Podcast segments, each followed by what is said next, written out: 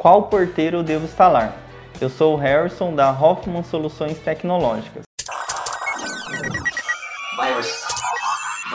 Agora, na Hits Prime FM, Minuto da Tecnologia. Porteiro é uma forma de comunicação da parte externa com a parte interna de uma empresa ou residência. Existem vários tipos de porteiros. Um deles é o interfone, que é a comunicação apenas por voz, e temos também o vídeo porteiro, que faz a comunicação por vídeo e por voz. Os porteiros também se comunicam com a tecnologia analógica e a tecnologia IP, que é mais moderna.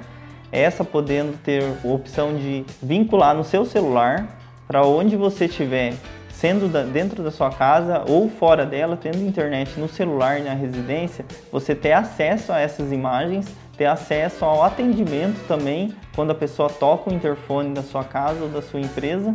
E você também tem a opção em alguns porteiros dessa linha IP de colocar um cartão de armazenamento para que o porteiro grave as informações, grave as imagens que ele está visualizando quando tem movimento e também tira uma foto quando a pessoa toca o seu interfone e pelo aplicativo ele fica o histórico com a foto e com a data e hora que foi pressionado o botão do interfone no módulo externo. Na hora de escolher um porteiro, é importante analisar o cenário do local para ver se tem tubulação para interligar a parte externa com a interna. De acordo com os vários tipos de porteiro que a gente tem, podemos optar por colocar um sem fio, que precisa levar energia apenas na parte externa e a comunicação dessa parte externa com a interna é sem fio. A parte interna você também só coloca na energia e é praticamente um telefone normal, que você quando toca a parte de fora, atende lá dentro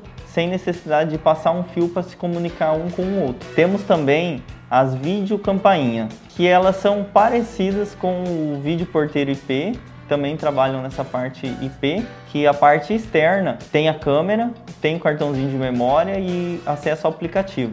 Só que na parte interna, em vez de ter uma telinha, tipo um tablet que fica na parede para você visualizar quem está lá fora e atender, ela só tem um módulo que ele vai na tomada e ele só faz barulho. Para você atender, aí é só via celular.